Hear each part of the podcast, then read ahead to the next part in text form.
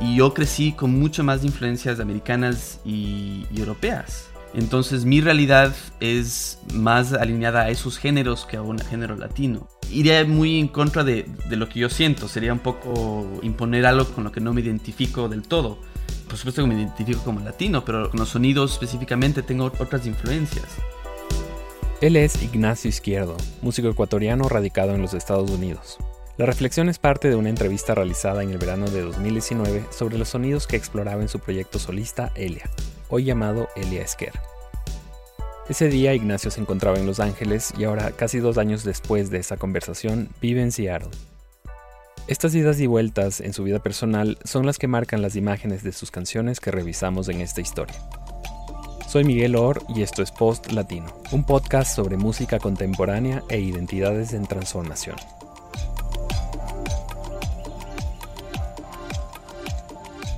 Ignacio Izquierdo es músico autodidacta, padre de familia e hijo de diplomático. Destaco estos detalles de su vida personal porque sin duda han marcado su recorrido como artista durante más de 10 años.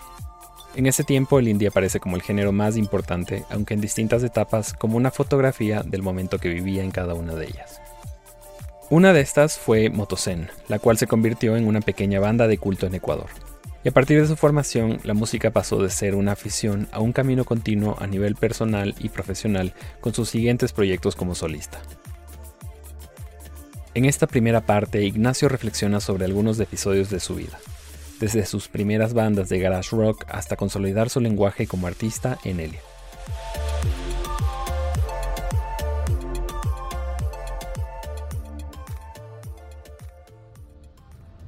Y creo que todo se basa mucho en siendo un hijo de diplomático y viajando mucho por el exterior. Esta necesidad de adaptarme cada vez que me mudo a un nuevo ambiente y querer ser parte de ese ambiente y, querer ser parte de la movida, de lo que está pasando. Yo recuerdo mucho estando en Europa, porque ahí me gradué de la, de la secundaria, estuve en Roma y luego estuve un tiempo en Alemania.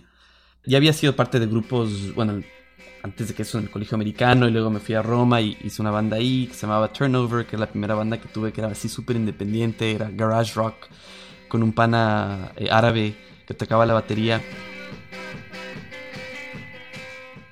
Y después de eso, claro, me fui a Alemania y busqué también otras como otra gente con quien compartir eh, el escenario, con quien compartir ideas.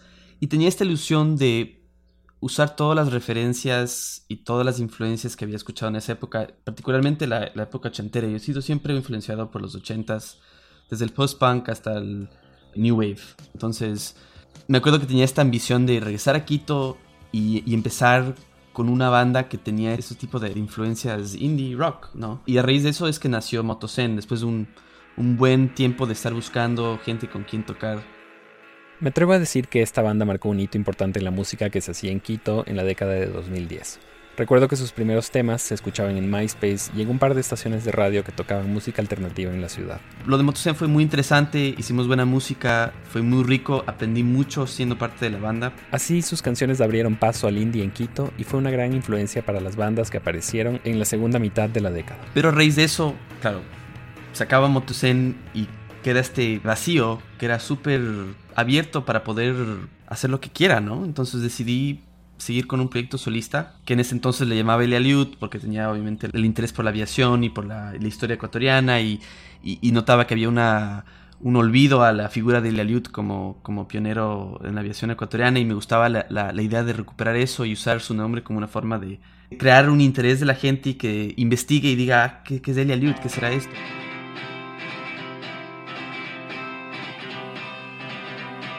Elia Eliud fue una especie de epílogo de Motosen.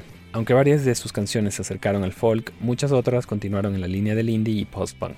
Con ese ímpetu, Ignacio se mudó a los Estados Unidos para empezar una nueva etapa de su vida junto a su esposa e intentar desarrollar su carrera musical en Seattle. Es un poco irónico porque uno piensa que al estar en Seattle, que es una meca musical, al menos histórica, yo pensaba que iba a llegar, iba a encontrar gente con quien tocar y realmente fue muy difícil. Fue muy difícil conseguir gente con quien realmente enganchar en parte porque es una sociedad súper reservada. Hay este famoso Seattle Freeze que le llaman, que es... Eh, la gente es un poco fría y, no se engancha del todo contigo. Y tienes que ser pana de alguien por mucho tiempo para ya sentirse de un grupo de amigos o lo que sea. A pesar del contexto, encontró a los músicos y el productor que lo acompañaron en la grabación de su segundo álbum, esta vez como Elia. Eventualmente grabé Sentir, que fue el primer EP, y ese tema lo grabé con Steven Aguilar, que es un productor de Seattle, que ahora está radicado en Los Ángeles, que fue un experimento por necesidad de sacar una cosa y de seguir continuando con la música. Grabamos este disco juntos. En su disco Sentir son evidentes más sonidos y géneros electrónicos, algunos cercanos al momento actual de su carrera y que definen una voz como solista. Pero sobre todo significó una transición importante al pasar de escribir canciones en inglés a español. He vivido mucho en, Estados Unidos, obviamente vivo, me radico acá ahora, mi esposa es americana, mi hija es americana, pero yo también crecí, cuando estuve en, en el exterior, yo me fui a colegios americanos, entonces el inglés casi siempre ha sido un idioma casi el mismo de la misma importancia como el español, a pesar de que el español es mi idioma nativo. Tengo mayor facilidad para crear, componer en inglés que tengo en español. Pero la razón por la cual me gusta experimentar con el español se convierte más en una hazaña.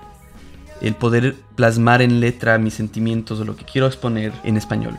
Y también en parte se da porque tengo una necesidad de sentirme un poco más cerca a Latinoamérica y a mis orígenes y a mi país que es el Ecuador y el motivo de hacerlo en español es, también por eso, por sentirme un poco más cerca a esa realidad. Poco después nació Futuro Humano, su segundo material bajo el nombre de Elia, en medio de un momento personal y familiar doloroso en el cual la música sirvió como catarsis. En gran parte la motivación que tenía para grabar el Futuro Humano era por la pérdida de nuestra primera hija, Amelia, quien murió. Y esa, esa tragedia emocional de la cual nunca vamos a tener una, una completa resolución, necesitaba expresar mi sentimiento y necesitaba expresar por todo lo que habíamos atravesado a través de la música. Yo usé la música como una forma medicinal para tranquilizar mis emociones y tranquilizar este episodio tan, tan trágico por el cual atravesamos. Entonces, el afán de crear futuro humano también tenía una relación mucho más íntima a, la de un disco que hubiera grabado así es que eso no hubiera ocurrido en la actualidad, trabajando en este nuevo disco, estoy regresando a, ese proceso natural de crear sonidos que son mucho más eh, relacionados a mis influencias. Y, eso es distinto a cuando tienes que defender un poco tus emociones, ¿no? Alrededor de esos años, Ignacio también había dejado Seattle para mudarse a Los Ángeles, donde encontró una comunidad de otros músicos y más bandas con las que conectó. La ventaja de estar en Los Ángeles es que ya me siento poco a poco más parte de la escena, que es igual una escena pequeña, pero es una escena importante de Estados Unidos y, de Latinoamérica, porque no solo hay muchas disqueras latinas que se enfocan en género alternativo, pero hay, mucha, hay muchas bandas de mucho movimiento, hay realmente una escena que está floreciendo y es muy rico poder ser parte de eso ahora. A nivel musical, en Futuro Humano se imponen los sonidos electrónicos generados en secuencia en computadoras, drum machines, sintetizadores y una guitarra más minimalista. En esta segunda parte repasamos el proceso de composición de Libertad, Cultura, Fe, el primer sencillo de este disco, o cómo un legado familiar se traduce en una canción.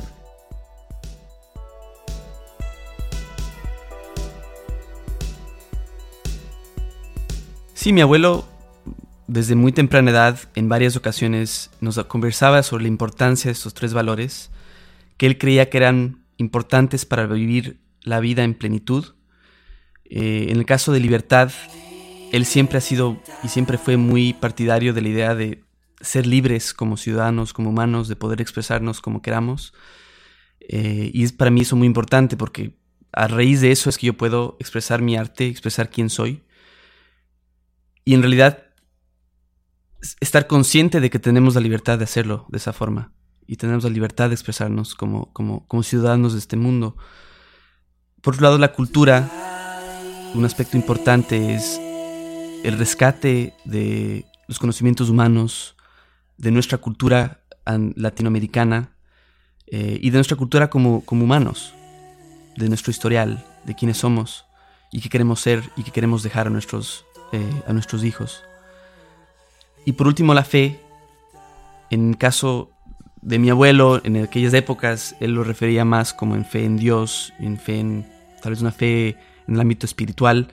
En mi caso, yo lo he tomado más como un proceso de fe en mí mismo, en creer que yo sí puedo lograr eh, objetivos que tengo en mente y en anhelar un futuro mejor eh, para mí mismo y también para, para la gente con, con la que convivo.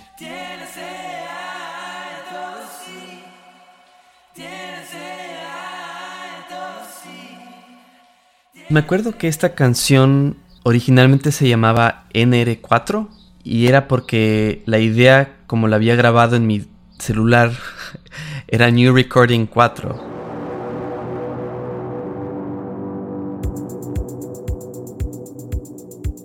Y me acuerdo que este fue, Libertad, Cultura y Fe, fue el primer tema en el cual trabajamos.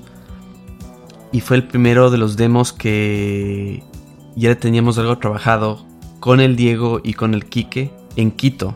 Músicos con los que he trabajado antes, a quien admiraba mucho, me reconfortaba la idea de grabar con amigos, a diferencia de grabar con alguien que tal vez no había conocido tanto. Hay algo muy rico de poder grabar con amigos, a los que, obviamente con los que te llevas bien, pero con quien también concuerdas musicalmente, porque hay una química muy rica que se establece durante la grabación.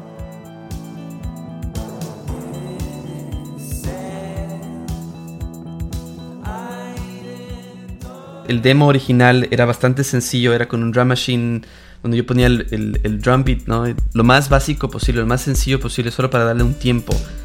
Pero luego fue el Diego a través de Ableton y a través de unos diferentes plugins que tenía de, de batería, que él un poco fue poniendo ya, construyendo la línea rítmica. Fue muy natural, ¿no? No es que vimos tres o cuatro diferentes versiones, fue una versión de la cual la reincorporamos y la, y la fuimos añadiendo más detalles y más adornos, pero en realidad fue una vez que se soltó ese, esa línea rítmica.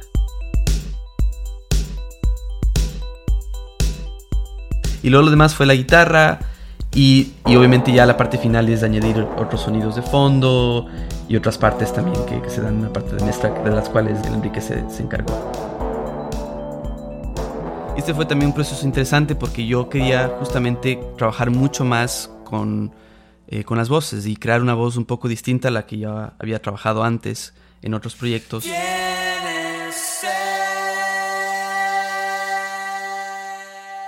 Y también un poco regresa al, afán de, de, buscar formas distintas para crecer artísticamente y sentí esa necesidad de usar distintas tonalidades para grabar estos temas.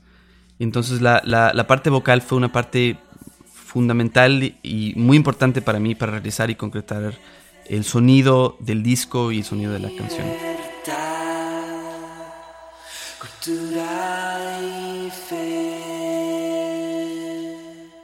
Él al entregarnos esta frase o estos tres valores fueron también una herramienta para mí poder sobrepasar este proceso tan fuerte de perder a una hija y entender que a pesar de una tragedia y a pesar de, esta situación, tener una mentalidad positiva y tener una mentalidad optimista sobre el futuro también.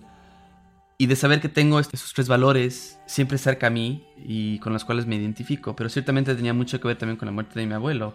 Un poco también rescatar en vida lo que él, lo que él inculcó en nosotros. Escuchemos ahora los valores de vida de su historia familiar en libertad, cultura, fe de Elia.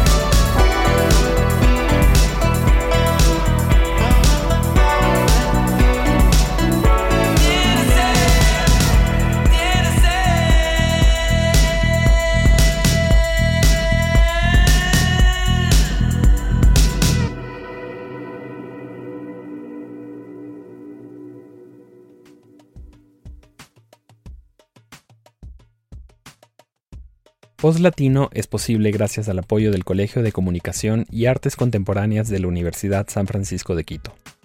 Este podcast fue producido por mí y Whitney Rodríguez colaboró en la transcripción de la entrevista. La canción principal se titula Tamilla y es de Auma. El tema de los créditos es La Cumbia Quita Penas, Tribilin Sound Remix y es de Lascivio Bohemia. Ambas canciones aparecen por cortesía de Edmund Records. En el podcast también se incluyen extractos de las canciones Soñar y Furcia de Motosen, Again de Elia Liut, Vacío y Sentir de Elia y Transmission de Joy Division. Finalmente, quiero hacer un agradecimiento especial a Ignacio Izquierdo por su tiempo y compartir con nosotros una historia tan personal y los sonidos detrás de su canción. Mi nombre es Miguel Or.